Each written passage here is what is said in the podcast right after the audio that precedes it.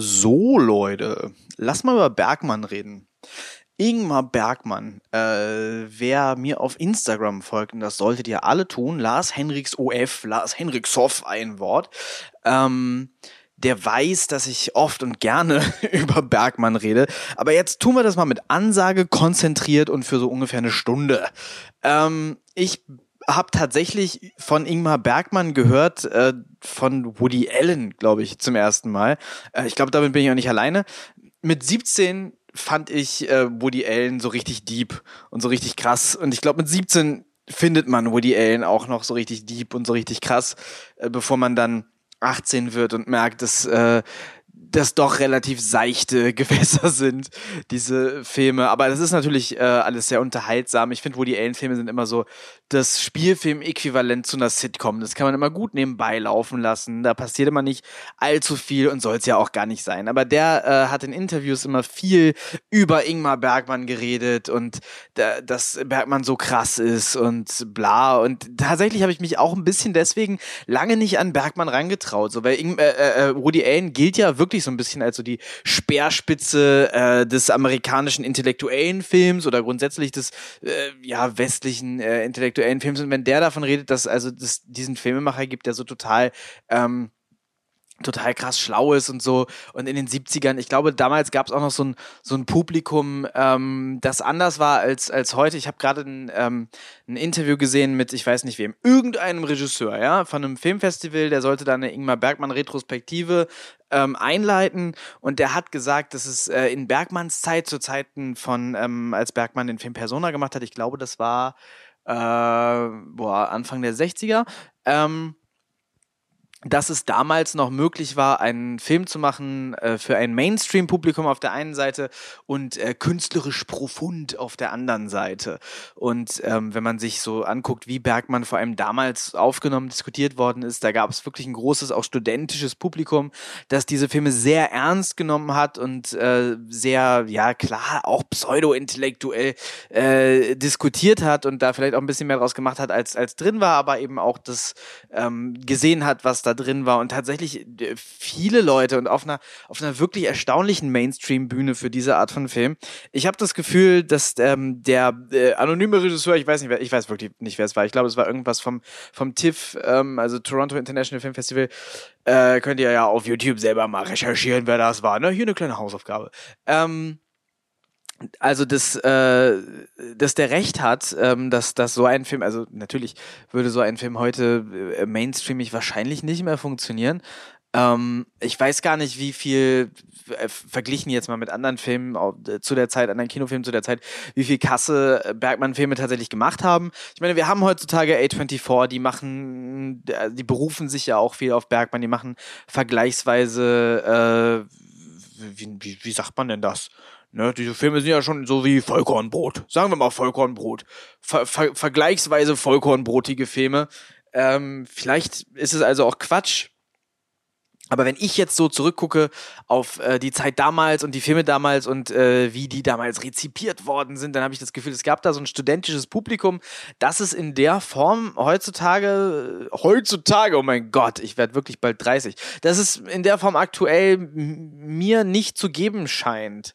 Ähm, aber vielleicht irre ich mich. Vielleicht gibt es auch kein, einfach nur keinen Filmemacher, der so gut ist wie, so krass ist wie Bergmann und deshalb wird niemand auf dieser Art äh, besprochen. Was weiß ich. Komm, das war ne, ne, ein großer Haufen Schwachsinn zum Einstieg. Haben wir uns jetzt, habe ich mich jetzt einfach mal einmal als dumm geoutet. So, und wenn ich die Bergmann-Filme also mag, ja, ähm, mit, mit, mit, mit meinem offensichtlichen äh, geistigen Defizit, dann wird jeder Mensch, der hier zuhört, die Bergmann-Filme auch mögen und verstehen können. Die sind wirklich nicht zu sperrig. Also wenn da jemand ist, der zuhört, ja, der sich auch an Bergmann nicht so rangetraut hat wie ich früher, weil, weil man vielleicht denkt so, oh, es klingt alles anstrengend, klingt alles, als würde ich es vielleicht nicht ganz verstehen.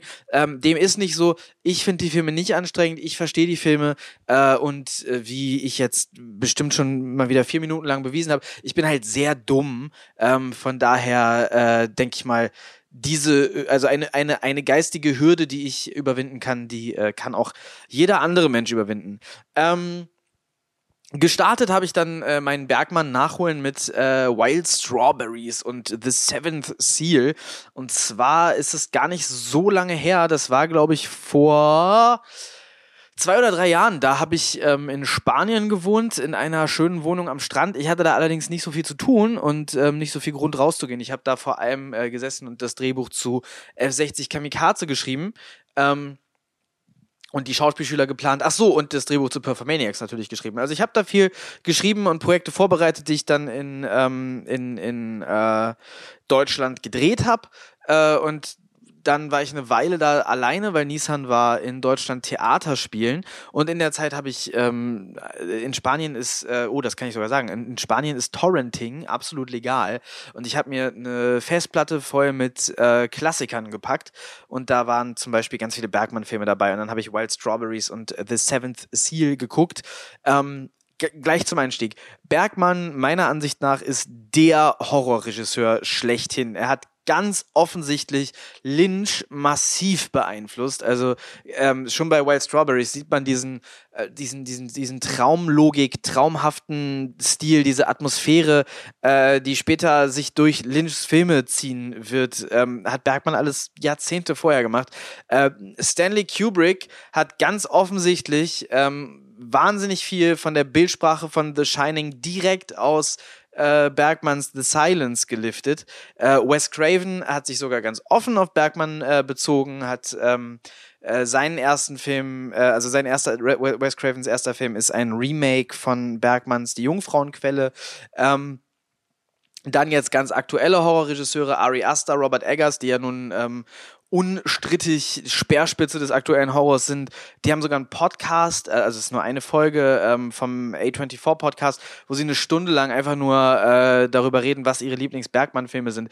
Also ähm, ja, äh, Bergmann hat Horror massiv beeinflusst und geprägt. Und ich habe das Gefühl, das äh, wird oft vergessen. Also das ist gut, das ist auch ein bisschen so eine so eine Lieblingsmeinung für äh, Letterboxd-Hipster, dass man irgendwo hinschreibt, so, oh ja, also Bergmann ist ja ein Horrorregisseur. Und dann kommen andere Letterboxd-Hipster, die es auch verstanden haben und die liken das dann. Und dann kann man so, oh, wir haben es verstanden. Äh, aber es ist tatsächlich was, wo ich das Gefühl habe, das wird ein bisschen wenig noch äh, anerkannt und besprochen. Ähm, ist aber so. Wenn man äh, Horrorfilme zum Beispiel machen möchte, lohnt sich ein Blick auf Bergmann. So, mein erster Bergmann-Film war also Wild Strawberries. Simpler Film, äh, ein alter Mann ist, macht einen Roadtrip äh, durch seine Erinnerungen und zwar mit einer jungen Frau zusammen. Das Ganze hat äh, zu größten Teilen so eine schwedische Kinderfilm, so eine Bullabü-Atmosphäre. Und dann gibt es eben äh, zahlreiche Traumszenen.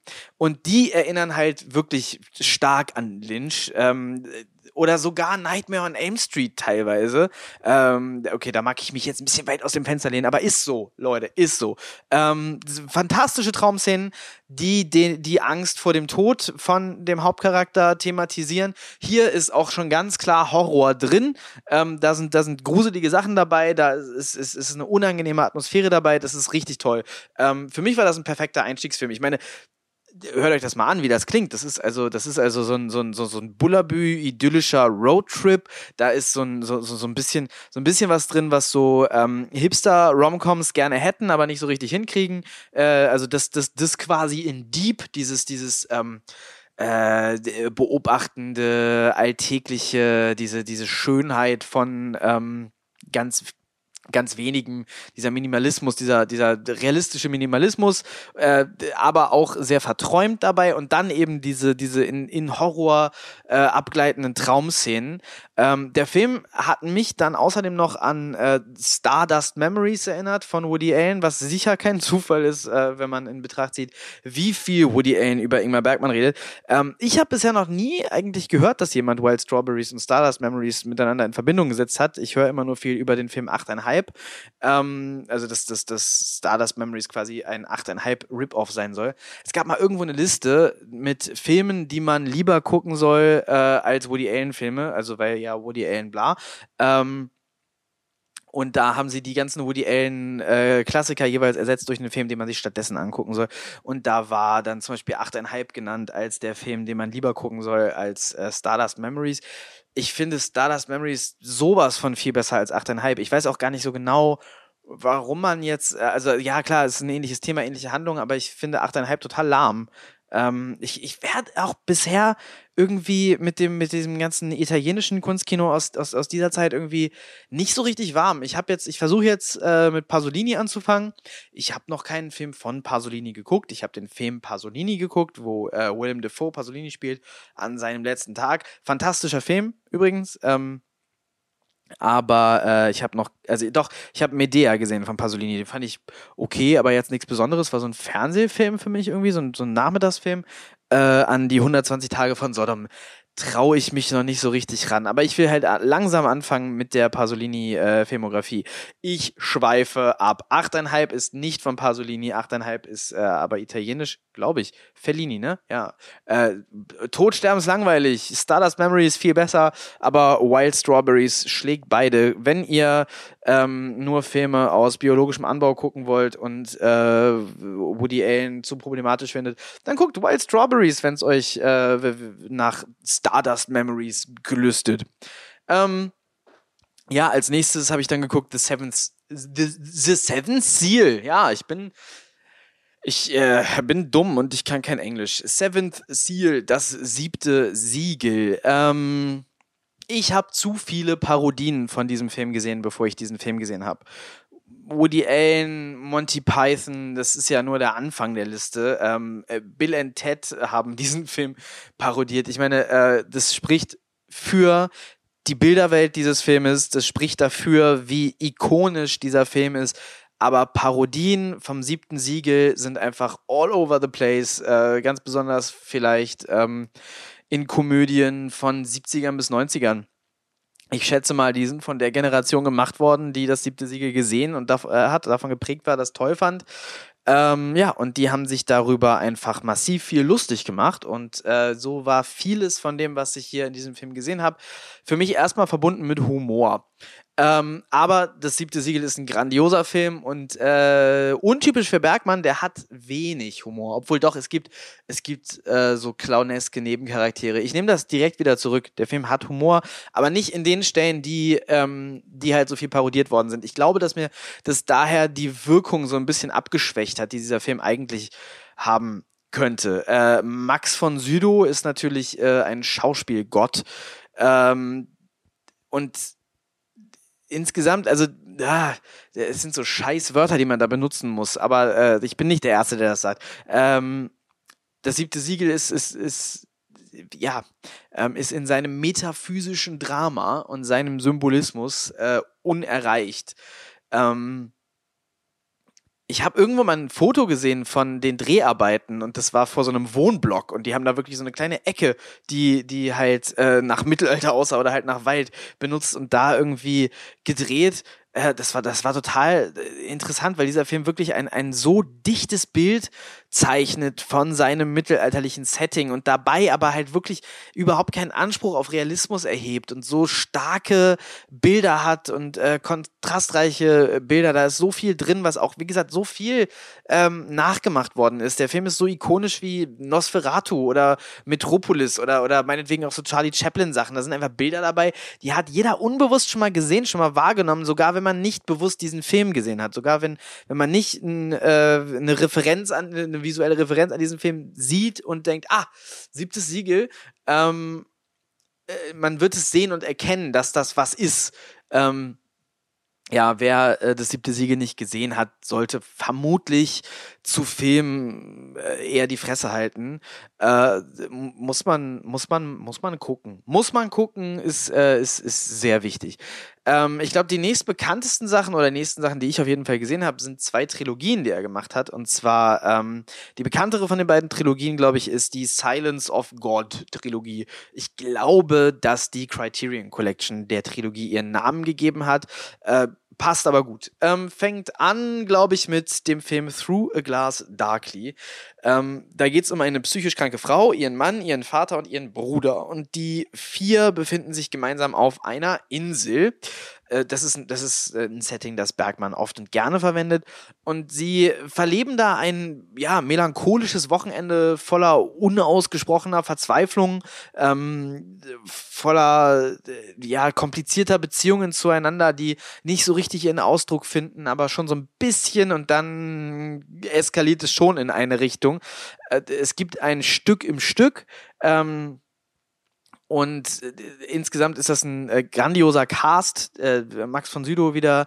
Ähm, ich glaube, Bibi Anderson. Ich bin mir jetzt gerade nicht sicher. Kann sein, dass ich gerade völligen Schwachsinn geredet habe. Oder ist das die Harriet Dingster? Whatever. Äh, sorry, da hätte ich jetzt, hätte ich mich vorbereiten sollen, ne? Hätte ich mir Notizen machen sollen und das irgendwie, aber wisst ihr was? Das sind Hausaufgaben, findet es selber raus. Ihr solltet die Filme sowieso alle gucken, wenn ihr die nicht schon geguckt habt. Und wenn ihr die geguckt habt und das besser wisst als ich, dann äh, könnt ihr äh, zum Beispiel auf Soundcloud einen Kommentar hier drunter schreiben und dann könnt ihr euch richtig gut fühlen, weil ihr habt mich dann so korrigiert. Ihr könnt so schreiben, so, ne, also äh, da hast du aber äh, da Unsinn geredet und ich weiß das besser, weil ich bin äh, krass schlau. Ähm, und dann könnt ihr so, weißt du, könnt, also könnt, könnt, könnt ihr das so, könnt könnt ihr euch so fühlen, könnt ihr euch so richtig, so richtig krass fühlen. Das ist also ein Service von mir für euch ähm, damit sich jeder mal schlau fühlen kann, bin ich so dumm, wie ich bin, damit äh, man mich so korrigieren kann und dann so sich denken kann, so wow. ich bin aber auch schon, äh, ich bin aber schon, schon krasser. Äh, ja, bitteschön. Ähm, ja, groß, großartiger Cast auf jeden Fall. Meiner Ansicht nach ist das der bestaussehendste Bergmann-Film. Ähm, Natürlich wegen Sven Nyquist. Das ist äh, ein Kameramann, mit dem Bergmann, ich glaube, seit der Jungfrauenquelle äh, viel zusammengearbeitet hat. Ähm, ja, Through a Glass Darkly wird sehr düster, ist äh, ein sehr, sehr guter Film. Ähm, und dann gibt's Winterlight. Winterlight ist auch sehr düster. Also das ist äh, übrigens eine sehr depressive Trilogie. Ähm, sogar innerhalb des Werkes von Bergmann sind diese Filme sehr depressiv.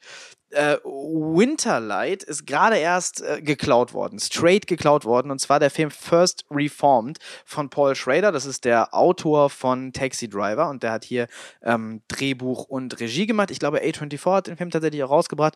Ähm, ist eigentlich ein extrem cooles Update von Winterlight. Großartiger Film. Ähm, es wird aber nirgendwo erwähnt, dass es ein Remake ist. Und das ist ein bisschen, das ist ein bisschen schade, weil das kommt mir ein bisschen komisch vor, weil es ist halt, es ist halt wirklich ganz, ganz offensichtlich ein Remake. Ähm, weiß ich nicht. Meiner Meinung nach könnte man das irgendwie dazu sagen, wenn man das so deutlich macht. Aber egal, äh, First Reformed trotzdem große Empfehlung, äh, wenn man Winterlight mag und gerne ein Remake sehen möchte, das in der aktuellen Zeit äh, spielt und auch nochmal eine andere äh, Richtung einschlägt, dann äh, sei First Reformed empfohlen. In Winterlight geht es um einen äh, Pastor, der hat eine Glaubenskrise. Seine Ehefrau ist vor einer Weile schon, vor Jahren schon äh, gestorben und er äh, hat einfach festgestellt, es gibt keinen Gott, Gott antwortet nicht. Ähm, das ist alles Quatsch. Ähm, und er führt so seine Gottesdienste durch und er hat so diese Gemeinde und die, die leben da alle in Schweden und das ist schrecklich. Ich glaube deshalb, also einige Schweden äh, haben ja auch so ein Problem so ein bisschen mit Ingmar Bergmann, weil ähm, in Schweden leben bei ihm einfach wirklich nicht cool aussieht. Ähm, und dann kommt äh, die Ehefrau von einem depressiven Mitglied der Gemeinde, Max von Südow übrigens, ähm, und bittet ihn um Hilfe und sagt ihr, ihr Mann ist äh, depressed und äh, sie macht sich Sorgen um ihn. Und der Depressive, ja, der erzählt dem Pastor so, warum, was bei ihm los ist, was er so denkt. Und er hat Angst vor chinesischen Raketen und vor Krieg und vor völliger Zerstörung der Welt. Und dem hat der Pastor nicht so richtig was entgegenzusetzen. Bei First Reformed äh, ganz cool äh, gemacht, äh, update-mäßig, sagt der Mann eben nichts über chinesische, chinesische Raketen, er redet über den Klimawandel. Und halt auch wirklich, er sagt, er sagt da, da, in First Reformed noch mehr als in Winterlight. Ähm, in First Reformed sagt er ein paar Sachen, die einfach so sind, äh, denen man nichts entgegensetzen kann, die einfach krass gruselig sind. Ähm, der Pastor in Winterlight äh, antwortet mit einem sehr düsteren, nihilistischen äh, Monolog. Das ist ein sehr egozentrischer Moment von ihm. Also er packt eigentlich seine eigenen äh, Probleme und Issues da irgendwie aus. Ja, und der Typ geht und bringt sich um. Äh, und das findet der Pastor dann nicht so cool. Er hat, der Pastor hat auch noch eine Freundin, ähm, die macht er in dem Film eigentlich einfach nur fertig. Äh, es ist ein absolut trauriger, aber auch absolut großartiger Film mit einem perfekten Ensemble. Wieder äh, grandioser Look von äh, Sven Nyquist. Ähm, das sind beides, also äh, Through Glass Darkly und Winterlight, äh, wie die meisten Bergmann-Filme, die ich gesehen habe, auf jeden Fall äh, Schwarz-Weiß-Filme. Und äh, was Sven Nyquist da vor allem macht, ist, dass er, dass er großartig beleuchtet dafür und da wirklich ganz, ganz tolle Spiele mit äh, Licht und Schatten macht in einer Art und Weise äh, und mit einer Eleganz, die ich sonst äh, sogar bei Sachen, die ich sehr gut finde, in, in, also in, auf diesem Level wenig gesehen habe. Ich, also für mich ist die äh, Bergmann-Nykvist-Zusammenarbeit die beste, die beste ähm, Kameraregie-Zusammenarbeit aller Zeiten. Ähm, die ersten prägenden Bergmann-Filme, also die, also die ich gesehen habe, aber davor hat er ja auch, er hat noch welche gemacht, die ich nicht gesehen habe. Irgendwie Sommer mit Monika und solche Sachen habe ich nicht gesehen. Aber äh, Wild Strawberries und und und äh, Seventh Seal, ja, äh, die hat er ohne Nykvist gemacht. Ähm, aber seit der Jungfrauenquelle jeden Film mit und äh, finde ich fantastisch großartig. Die, an, die alten Filme sind auch gut, sie sehen auch toll aus und so, aber äh, das ist schon ein ganz anderes Level mit dem Nyquist. Ähm, der hat, glaube ich, einen ganz großen Einfluss darauf, was wir jetzt eigentlich, wie wir jetzt über, über Bergmann und seine Film Filmografie denken. In beiden Filmen wird mehr oder weniger die Abwesenheit von Gott äh, thematisiert, beziehungsweise in Through a Glass Darkly gibt es äh, einen Spinnengott, äh, der auch in Winterlight erwähnt wird, was die beiden Filme so ein bisschen miteinander verbindet, äh, aber eben auch ihr, ihr Thema. Der dritte Film dieser Trilogie fällt ein bisschen raus, ähm, der heißt The Silence und da wird Gott nicht erwähnt. Das ist ein Film ohne Religion. Ähm, in dem Film geht es um zwei Schwestern und den Sohn der einen der beiden Schwestern und ihre Zeit in einem fremden Land. Scheinbar ist Krieg. Sie sind hier in einem Land, in einem Hotel, wo sie die Sprache nicht sprechen. Äh, und es wird alles aus der Perspektive des Kindes erzählt. Und ne, man mag jetzt vielleicht schon mal, ich habe es ja auch schon gesagt, mein Gott, also Hotel aus der Perspektive eines Kindes, alles, was in The Shining aus Dannys Perspektive gefilmt ist, kommt eindeutig aus äh, The Silence. Äh, in The Silence, das Hotel ist sehr absurd, es ist sehr gruselig, es ist in der Hinsicht ein Horrorfilm äh, und, und das hat sogar das Teppichmuster aus The Shining und das hat einige Einstellungen, die, die, die straight äh, in Kubricks Film sich dann wiederfinden. Also wenn man sehen möchte, was äh, Kubrick beeinflusst hat, dann äh, ja, sogar, sogar der äh, am Klauen. Dann schaut euch auf jeden Fall äh, The Silence an. Bergmann hat auch geklaut, ne? Hier bei, ähm, es gibt einen Stummfilm, der heißt The Phantom Carriage, glaube ich, da ist viel äh, Visuelles äh, rausgenommen für, ähm, für Seventh Seal, glaube ich, hat er gesagt. Und dann gibt es einen Film von, ähm, gibt es einen Film von Fritz Lang und das ist jetzt total lächerlich, dass ich den deutschen Titel nicht weiß, wenn das ein deutscher Film ist. Der heißt, äh, jetzt fällt mir auch der englische Titel nicht mehr ein. Äh, doch, Destiny. Der englische Titel ist Destiny. Ähm, da geht auch, da geht eine Frau den Tod besuchen und der sieht sehr ähnlich aus wie der Tod im siebten Siegel. Ähm, auch ein guter Film. Äh, ich weiß nicht, ob, ob, ob jemand den kennt, äh, Destiny. Ähm, da, da geht eine Frau irgendwie zum Tod und bittet darum, dass sie ihren Mann zurückbekommt. Also sehr märchenmäßig, sehr grimmmäßig. Und der Tod erzählt ihr dann drei Geschichten. Ähm, an drei verschiedenen äh, Orten. Da wird es sehr, sehr, sehr abenteuermäßig. Es ist, es ist eigentlich ein, regelrechter äh, Märchenfilm, aber für Erwachsene, Stummfilm, Fritz Lang, kann man sich auf jeden Fall mal angucken. Grandiose Atmosphäre, gute Optik, wie von, von Fritz Lang gewohnt. Äh, egal, wir waren bei The Silence. Ja, äh, viel Hotel aus Perspektive von diesem Kind. Ähm, dann geht's um äh, Sex, Tod und äh, Entfremdung. Es ist halt sehr Bergmann. Ähm, in The Silence gibt es keinen Gott und es redet auch niemand darüber. Deshalb weiß ich nicht so richtig, so richtig hundertprozentig passt er nicht in die Trilogie, aber er gehört dazu und es ist ein grandioser Film. Die nächste Trilogie äh, beinhaltet meine beiden Lieblings-Bergmann-Filme. Ähm, die Färö-Trilogie nenne ich die jetzt einfach mal. Ich glaube, die haben alle keine offiziellen Namen. Ich weiß auch gar nicht, ob er die eigentlich als Trilogien bezeichnet hat oder ob man das hinterher so zusammengefasst hat. Auf jeden Fall gibt es drei Filme, in denen Max von Sydow und Liv Ullmann jeweils äh, ein Paar spielen, das irgendwie unter Druck von außen steht und diese Filme spielen alle auf Färö, die Insel, auf der Bergmann selber gelebt hat. Äh, der erste Film von den drei Filmen ist Hour of the Wolf, die Stunde des Wolfs. Äh, Bergmanns einziger richtiger Horrorfilm. Wie gesagt, meiner Ansicht nach äh, sind das alles Filme, die nicht nur starke Horrorelemente haben, sondern Horror, so wie wir das heutzutage kennen und schätzen, massiv geprägt haben. Äh, aber die meisten von diesen Filmen werden ja bezeichnet und wurden vermarktet als äh, meistens Dramen. Äh, Hour of the Wolf nicht, das ist ein Horrorfilm. In dem Film geht es um einen Mann, der äh, genau mit seiner Frau eben einsam und isoliert auf Färö wohnt und er fängt da an, Gespenster zu sehen. Seine Frau denkt erstmal, er wird verrückt, findet dann aber heraus, dass die Gespenster echt sind. Das ist ein absolut umwerfender, wahnsinnig trauriger Film. Äh, der ist sehr, sehr psychologisch und meiner Ansicht nach perfekt, so wie er ist. Ähm, das sage ich, weil ich später, weil ich später was anderes sagen möchte. Äh, das, der, der Film funktioniert nach einer Traumlogik. Der ist wie das meiste von Bergmann sehr reduziert. Äh, zwischendurch absolut schockierend. Äh, vor allem eine Szene, ähm, wo der Mann etwas Schlimmes macht in einem Flashback.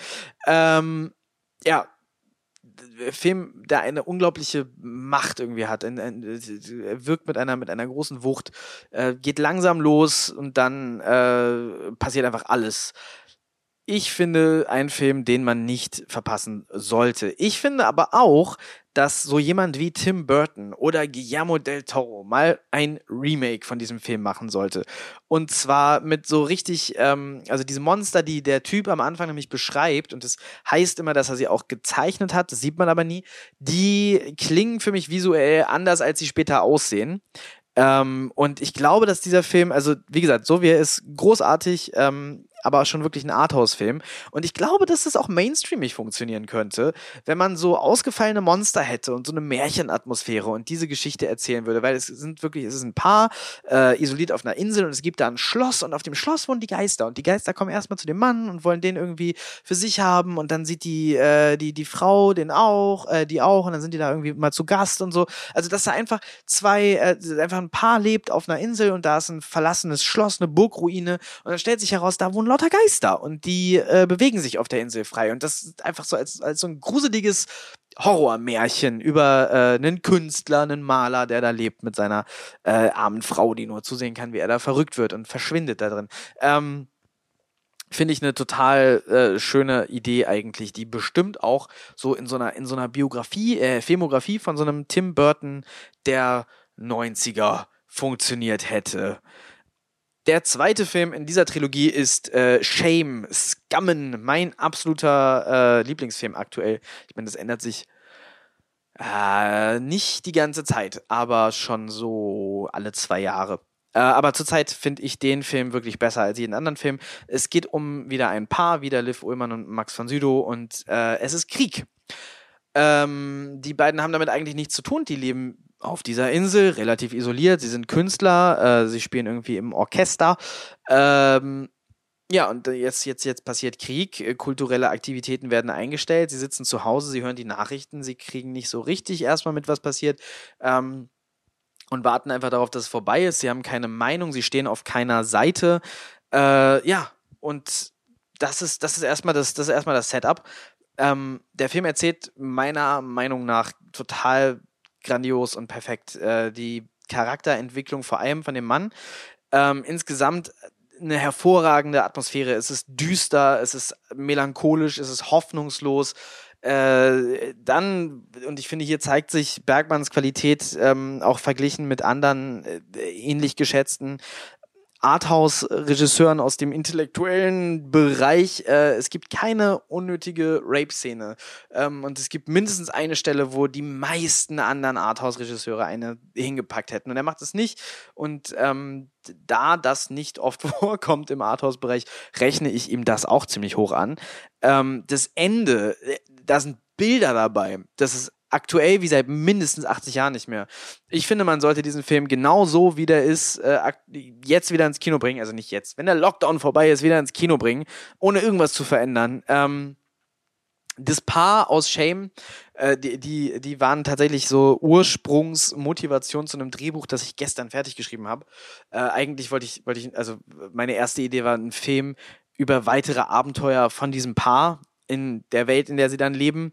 Es ist sehr, sehr anders geworden. Sehr andere Welt, sehr anderer Film, sehr andere Charaktere. Aber das war so ein, so ein Ausgangsding. Das hat mich so ein bisschen äh, da in der Richtung inspiriert. Äh, wie gesagt, absoluter Lieblingsfilm zurzeit würde ich jedem und jeder empfehlen. Der dritte Film auch in dieser Trilogie fällt total raus. Äh, der heißt Passion of Anna. Ähm, ja, und das ist so Lesser Bergman. Äh, Bergmann hat wahnsinnig viele Filme gemacht, ich glaube fast 100. Äh, da sind schlechte Filme dabei.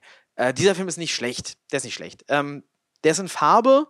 Das ist schon mal komisch, so als Teil dieser Trilogie, die wirklich, also äh, Shame übrigens, äh, oh Gott, der sieht auch schon wieder so fantastisch aus. Nyquist, großartig. Ähm, ja, dieser Film weniger interessant. In Farbe sieht auch toll aus, aber äh, passt irgendwie nicht so richtig rein. Das Drehbuch wirkt wie zusammengewürfelte Notizen, die Bergmann noch so rumliegen hatte. Äh, wenn man das Skript ein paar Mal überarbeitet hätte, dann wäre das ein typischer skandinavischer Thriller geworden. Wird's aber nicht. Wird's aber nicht. Äh, der Twist, den ich erwartet hatte, der das Ganze irgendwie zusammengezogen hätte, der ist nicht passiert. Also es geht um ähm, es geht die meiste Zeit nicht mehr so richtig um, um so ein Paar. Es geht um einen Typen, der lebt alleine auf dieser Insel. Ich glaube, er ist Schriftsteller und ähm, der lernt äh, einen Freundeskreis kennen von Leuten, die auch auf dieser Insel wohnen. Und äh, in diesem Freundeskreis gibt es eine Witwe, und äh, in die verliebt er sich, mit der kommt er zusammen, nachdem er erstmal was mit der anderen hat. Äh, die andere ist verheiratet mit dem Typen, also die sind so ein Dreier gespannt, so ein, ein Paar und äh, diese, ja, Anna ähm, und, und äh, er, er hat erstmal was mit der verheirateten Frau oder sie mit ihm, also sie kommt, sie kommt irgendwie zu ihm und drängt die so ein bisschen auf und dann später kommt da, das sehen wir aber auch gar nicht, das, das spielt auch so fragmentarisch über so einen langen Zeitraum, ganz viel fehlt. Äh, mit der anderen zusammen auf der Insel geht irgendwer rum und bringt die Tiere um. Äh, es gibt lauter so Andeutungen. Ich dachte die ganze Zeit, es stellt sich irgendwann heraus, dass sie, also äh, mit der er da dann zusammenkommt, die, die Witwe, die Anna, dass die, ähm, dass die eine Serienkillerin ist, dass die irgendwie krank ist. Das passiert aber nicht. Ähm, ich dachte, am Ende bringt sie sie beide um. Das passiert aber nicht. Es passiert irgendwie einfach nichts. Äh, es gibt einige starke Momente, aber die kommen nie die miteinander in so einen richtigen Kontext. Die machen nie so richtig Sinn. Ähm, und so ist der Film insgesamt weniger als die Summe seiner Teile. Das äh, an und für sich hätte ich den Film geguckt und gedacht, ja, hm, interessant, ja, so eine Fingerübung von Bergmann. Weil das aber der dritte Teil ist von dieser Trilogie, wo ich die ersten beiden Teile wirklich absolut umwerfend finde. Beides äh, ja, Lieblingsfilme von mir, äh, war ich schon enttäuscht vom dritten Teil. Der war nämlich auch gar nicht so leicht zu kriegen, zu finden. Ich habe eine ganze Weile äh, suchen und warten müssen, bis ich den gucken konnte. Äh, und als ich ihn dann gucken konnte, dachte ich, na, eigentlich äh, gehört für mich Persona eher in diese Trilogie. Ähm, Persona spielt auch auf Färö, hat auch Liv Ullmann, hat keinen Max von Südow. Es sind Liv Ullmann und Bibi Andersson. Ähm und zwar war das so, Bergmann war ja mit allen seinen Hauptdarstellerinnen zu irgendeinem Zeitpunkt mal zusammen. Und man kennt ja vor allem die, die große äh, Bergmann-Ullmann-Ehe. Da gibt's ja auch einen Film drüber. Und äh, sie ist ja in seiner Spätphase und jetzt auch äh, immer viel unterwegs gewesen auf Bergmann-Screenings, auf Festivals und redet darüber und so. Ähm, und das hat bei diesem Film, glaube ich, angefangen. Die haben sich hier kennengelernt und zwar war das, äh, gibt es da eine ganz süße Geschichte zu, die sie irgendwo erzählt hat dass Bergmann, ich glaube, aus seinem, äh, der, der, hat ja auch viel Theater gemacht, er war irgendwo, ich glaube, er war Intendant in Stockholm und ist aus dem Theater rausgekommen und hat da eben seine Ex-Freundin Bibi Andersson gesehen auf der anderen Straßenseite und hat Hallo gesagt und die war da unterwegs mit ihrer guten Freundin Liv Ullmann, die gar nicht Schwedin ist, glaube ich, sondern Norwegerin, ähm, wo Bergmann irgendwie wusste, wer das ist, ganz junge Schauspielerin aus Norwegen, mit der er sowieso, glaube ich, mal zusammenarbeiten wollte und hat sich dann da vorgestellt und äh, hat irgendwie da gesagt, er findet, dass sich Bibi Andersson und Liv Ullmann so wahnsinnig ähnlich sehen und der Fakt, dass ähm, Liv Ullmann und Bibi Andersson sich ähnlich sehen, hat ihn dann dazu inspiriert, Persona zu schreiben, wo das auch so ein bisschen der Punkt ist. Es ist ganz merkwürdig, dass der irgendwie mit so, einer, mit so einem trivialen, dummen Gedanken losgeht und einen Film äh, schreibt, der nicht nur seine äh, Filmografie für immer auf den Kopf gestellt und verändert hat, sondern Film grundsätzlich verändert hat und ähm, einfach gezeigt hat, was man damit noch machen könnte. Ähm, ja, das, äh, der Film hat äh, den Studentenfilm Twist wusste ich nicht. Ich habe den Film geguckt und dachte hinterher, ja, okay, gut, so ist das gemeint. Okay, ich, äh, also es wird, es wird, es wird nicht mal, es wird nicht mal ganz ausformuliert. So, von daher kann ich darüber reden, ohne dass es ein Spoiler ist, weil äh, das ist jetzt erstmal, das ist jetzt mal meine Interpretation, aber die ist wahrscheinlich falsch. Und es gibt hunderttausend Interpretationen dazu und unterschiedliche Interpretationen dazu. Ähm, aber es wird so ein bisschen angedeutet, dass es sich halt letztendlich um dieselbe Person handelt. Ähm, manche haben das Gefühl, dass die während dem Film verschmelzen oder war sie das die ganze Zeit? Äh, welche von beiden war das denn jetzt eigentlich die ganze Zeit? Persona, der Titel, der äh, deutet ja auch irgendwie darauf hin, dass, ähm, dass es irgendwie so ein Spiel damit ist. Ich schätze mal, ey, wenn Bergmann sich gedacht hat, die beiden sehen sich irgendwie ähnlich aus, ich schreibe da jetzt einen Film drüber, dann ist da 100% nicht äh, ein Gedanke dahinter, der, der ein 200-seitiges Essay rechtfertigt, sondern dann ist das einfach so ein Spiel mit diesen Ideen. Äh, und das finde ich, macht er ganz, ganz meisterhaft und toll und wunderschön. Und äh, jeder Studentenfilm, wo sich am Ende twistmäßig herausstellt, sie war die ganze Zeit nur in seinem Kopf, ähm, sollte sich schämen, äh, ja, ist gemacht worden. Ich glaube, Ende 50er, Anfang 60er. Ähm, muss man jetzt nicht mehr machen. Und wenn man es macht, dann äh, mindestens so gut wie hier. Ich meine, Fight Club hat es auch nochmal toll gemacht. Die meisten Leute, wenn sie diese Art von Twist sehen, sagen jetzt, oh ja, das ist der Fight Club Twist. Nee, das ist, äh, das ist, ist es der Persona Twist? Ist auf jeden Fall, hat, hat auf jeden Fall irgendwas mit Persona zu tun, Bergmann. Aber Fight Club hat es toll gemacht. Ähm, macht es nicht. Ja, wenn ihr es nicht, wenn ihr es nicht, wenn ihr nicht eine neue Idee dazu habt, dann äh, macht es nicht. Äh, hier auch Sven Nykvist, natürlich grandiose Optik und zwei fantastische Schauspielerinnen. Äh, Persona ein Fest. Guckt den auf jeden Fall. Ähm, wenn mich Scammen nicht irgendwie auf, auf, auf, ja, auf irgendwie einer persönlichen Ebene sehr angesprochen hätte, dann wäre das ja auch ein totaler Anwärter für meinen Lieblingsfilm. Aber äh, ja, ein perfekter Film. Auf jeden Fall gucken. Ich finde übrigens, dass äh, The Lighthouse, den habe ich hier im Podcast schon mal besprochen, empfohlen, ähm, so ein bisschen wirkt wie eine Persona-Fortsetzung. Ne? Äh, bei Persona sind es zwei Frauen auf einer Insel und es ist so ein bisschen, ja, toxische Weiblichkeit. Bei The Lighthouse sind es zwei Männer auf einer Insel und es ist toxische Männlichkeit. Ähm, The Lighthouse hat sowieso, äh, es ist vollgestopft mit visuellen Referenzen an die Färöe-Filme. Ähm, ein Stil, der, der, der sehr viel äh, liftet bei ähm, Nyquist. Ähm, ich glaube also, dass diese Interpretation, die ich da habe, nicht unbedingt unbeabsichtigt ist. Äh, was ich noch gesehen habe, ist zum Beispiel der Film äh, Der Ritus. Die erste Hälfte ist lahm. Da dachte ich, boah, das ist jetzt hier schon eher so ein schlechterer Bergmann-Film. Aber dann wird's richtig geil. Äh, in dem Film geht es um eine Schauspieltruppe und die sind in einem fremden Land konfrontiert mit Zensur. Und zwar sind die alle festgenommen worden. Es fängt damit an, dass sie verhört werden. Sind festgenommen worden wegen einer obszönen Performance. Äh, und sie werden alle irgendwie verhört und die Beziehungen zwischen den Schauspielern, bla bla bla, Bergmann, Bergmann. Und ähm, am Ende machen sie ihre Performance für den Zensor und der Zensor stirbt dabei daran. Also die Performance tötet den Zensor. Ähm, es ist wieder ein Horrorfilm. Es ist wieder ein ziemlicher Horrorfilm. Es ist wie immer kaputte Beziehungen unter den Protagonisten. Ähm, und es, es ist ein guter Film. Könnte aber mehr sein, als er ist, finde ich. Es ist sehr formalistisch, sehr stagey, ist, glaube ich, ursprünglich auch wirklich als Theaterstück geschrieben worden. Ähm, und, und, und dieses Kahle ist dann auch ein Stilmittel und hat auch eine Wirkung und ist auch toll. Könnte aber, glaube ich, geiler sein. Also ich glaube, da ist was ganz Großes drin begraben und da ist ein Remake fällig. Ähm, ja. Anderer Film, der geremaked worden ist und nicht hätte geremaked werden sollen. The Virgin Spring. Äh, das war die erste Zusammenarbeit zwischen äh, Bergmann und Nyquist, die Jungfrauenquelle. Ähm, hätte, hätte, hätte kein Remake gebraucht. Vor allem nicht, also Wes Craven in allen Ehren, aber The Last House on the Left ist ein ekliger Film und äh, sieht auch noch scheiße aus. Und wenn es, wenn es äh, ein Remake ist von der ersten Zusammenarbeit von einem Team, das gerade visuell so großartige Arbeit geleistet hat und so eine krasse Ästhetik hatte, sorry, schämt man sich dann nicht, dass so, ja gut, das soll Cinema Verité sein bei Last House on the Left, ne? Aber ne, der Film ist ekelhaft. Ähm, ja, Virgin Spring dagegen machtvoll und poetisch. Kennt ihr das, wenn äh, dumme Leute Filmrezensionen schreiben, die äh, schlau klingen sollen? Wenn ihr das nicht kennt, äh, checkt mich mal auf Letterboxd. Lars Henriks auf Letterboxd. Nee, ähm, vor allem passiert es oft so, wenn man, wenn man so deutsche Rezensionen zu Christopher Nolan-Filmen liest. So Leute, die, die, die so Christopher Nolan so für die Speerspitze des, des, weiß nicht, anspruchsvollen, äh, kinematischen Storytellings halten. Ganz schlimm. Die reden über Nolan, als wäre es Tarkovsky.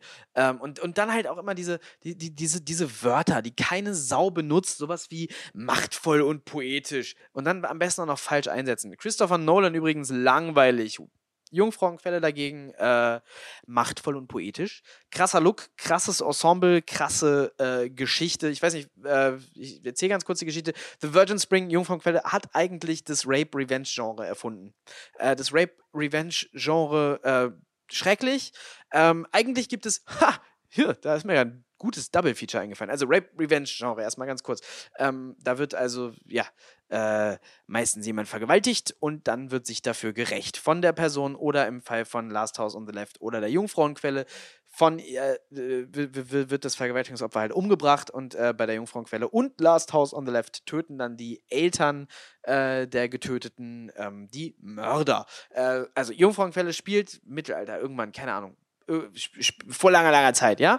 Max von Sydow hat eine Tochter und die soll in die Stadt reiten, zusammen mit der äh, Hausangestellten, die schwanger ist und irgendwie zu Odin betet. Ähm, da gibt es noch einen ganzen mythologischen Unterbau zu dem Film soll in die Stadt reiten, soll irgendwas machen in der Kirche, glaube ich. Und äh, reitet los und dann treffen sie zwei böse, böse Räuber und äh, zwar, ich, ich glaube, einen älteren und entweder ist es sein Sohn oder sein kleiner Bruder. Also der eine ist ein Kind. Ähm, und die beiden vergewaltigen und töten das junge Mädchen und dann äh, gehen sie zu deren Eltern und fragen da, ob sie über Nacht bleiben können. Die Eltern sehen dann anhand von irgendwas, oder die Mutter erkennt, dass die beiden äh, wahrscheinlich ihre Tochter umgebracht haben. Und dann bringen die Eltern die beiden um. Und zwar auch das Kind. Und äh, das ist ein fantastischer Film, großartig, wie gesagt, machtvoll und poetisch. Äh, sollte man gucken. Und dieser Film ist also der erste mir bekannte Rape-Revenge-Film oder große mir bekannte Rape-Revenge-Film. Hey, korrigiert mich in den Kommentaren. Und ähm, dann gab es vor kurzem den Film Revenge von einer Regisseurin. Normalerweise Rape-Revenge-Filme sind halt deshalb eklig, weil die, weil die einfach äh, Vergewaltigung sexualisieren und weil die sich da irgendwie dran aufgeilen und das ist einfach ein widerwärtiges CD-Genre. Man möchte duschen, wenn man darüber nachdenkt, aber Revenge, äh, ganz andere Perspektive, ganz andere Art, das alles darzustellen, ist ein klassischer Rape-Revenge-Film, äh, aber ganz anders, als diese Filme normalerweise gemacht sind äh, und total geil. Und eigentlich ist das doch ein schönes Double-Feature. Der erste und der letzte auf jeden Fall in die Welt braucht. Ja, finde ich, finde ich, kann man, kann man, kann man mal machen. Würde mal ein schönes Double-Feature ergeben. Dann habe ich noch gesehen The Devil's Eye. The Devil's Eye, kein, kein, kein, gut, kein guter Film, kein guter. Also das ist äh, von den Bergmann-Filmen, die ich bisher gesehen habe, es sind glaube ich 13 Stück, ist The Devil's Eye der schlechteste. Äh, das ist wie ein Kasperle-Theaterstück. Ich glaube, ich glaub, der deutsche Titel ist Die Jungfrauenbrücke weil das war, glaube ich, der Film nach der Jungfrauenquelle. Irgendwie macht Bergmann manchmal so, so 180-Grad-Wendungen zwischen den Filmen. Ähm, Jungfrauenbrücke, Scheißtitel. Macht keinen Sinn. The Devil's Eye, ja, ja, ich weiß schon, warum der Film so heißt. Ähm, in dem Film geht es darum, es ist wirklich wie ein Kasperle-Theaterstück. Das ist wahrscheinlich irgendeine, irgendeine mittelalterliche Theatertradition, die ich nicht verstehe. Handlung ist, der Teufel hat einen Splitter im Auge, weil die Tochter von irgendeinem Kirchen Typen ist so rein. Und deshalb schickt er Don Juan ähm, zusammen mit, glaube ich, einem Dämon oder so äh, dahin zu der Tochter und der soll die verführen, damit sein Auge nicht mehr so weh tut. Leute, äh, es ist halt wirklich, ist halt wirklich wie ein Kasper-Theaterstück. Es ist auch nicht lustig, also sorry Ingmar, aber Gags nicht dein Ding. Zwischendurch reden die viel deprimierenden Kram. Und dann ist es super. Äh, wenn, wenn Bergmann deprimierenden Kram über religiöse Themen und äh, Leben und Sterben schreibt, ja, dann ist das toll. Ähm, der Rest, so Don Juan, also der verliebt sich dann in die, so Liebeswirren, das ist so eine sehr, sehr klassische Komödie. Äh, ich glaube, der spielt sogar in der Zeit, in der er gedreht worden ist. Ich glaube, die fahren irgendwann Auto. Fühlt sich aber sehr mittelalterlich an. Wäre wahrscheinlich besser, wenn er sich nicht so mittelalterlich anfühlen würde. Vielleicht sollte der besser nicht auf dem Land spielen, sondern in der Stadt. Aber ich weiß nicht. Ähm, ja, ihr merkt, ich will Bergmanns Kanon grundsätzlich remaken und alles, was nicht funktioniert, denke ich, ah, vielleicht muss man das einfach nur nochmal machen. Vielleicht muss man äh, The Devil's Eye aber auch nicht nochmal machen. Vielleicht muss man den nicht mal nochmal gucken. Äh, nicht so ein guter Film. Sehr guter Film hingegen. Und ich äh, weiß, ich glaube, es ist sein einziger Oscar, der Film, für den er einen Oscar gewonnen hat, äh, den Auslands-Oscar natürlich. Cries and Whispers, Flüstern und Schreien. Das ist ein Film, äh, als hätte ein Theaterstück ein klassisches Gemälde gefickt, äh, ist in Farbe. Sven Nyquist, Ingmar Bergmann äh, machen einen Film in Rot und Weiß. Der Film ist deprimierend, äh, schockierend und wunderschön. Es ist, glaube ich, die Art von Film, die von Trier gerne machen würde, aber dafür fehlt ihm so ein bisschen das Feingefühl. Ähm, es geht um, es geht um eine Gruppe, ich glaube, sie sind alle Schwestern und eine von ihnen liegt im Sterben, Schwestern und eine Dienerin. Und eine von ihnen liegt im Sterben und sie warten eigentlich so ein bisschen darauf, dass die äh, im Sterben liegende stirbt. Und zwischendurch werden die Charaktere in Flashbacks, die nicht direkt was mit der Handlung zu tun haben, sondern mit denen als Personen vorgestellt. Ich habe versucht, diese Struktur in Bergkittens nachzuahmen. Ähm, beziehungsweise ich habe die Struktur einfach straight geklaut. Äh, ja, ich weiß nicht, ob es funktioniert hat. Ich finde Bergkittens, der ist auf jeden Fall so, wie ich ihn haben wollte. Ähm, ja, Cries and Whispers ist natürlich der bessere Film. Aber ich wollte es einfach nochmal gesagt haben. Da habe ich, da habe ich geklaut. Da habe ich, ha, habt ihr gar nicht gemerkt, ne? Ähm, ja, Bergmann hat äh, kleine, stabile Filme gemacht, die sich sehr groß anfühlen. Cast meistens zwei bis sieben Leute, äh, eine oder zwei Locations, aber dann eben große Themen, große Fragen. Äh, und die Ergebnisse sind epochal. Ähm, Bergmann ist eins, also für mich eines meiner absoluten Vorbilder, äh, im Augenblick mehr denn je. Ähm, weil, ich meine, diese Art von Filmen, die kann man auch Corona-tauglich drehen.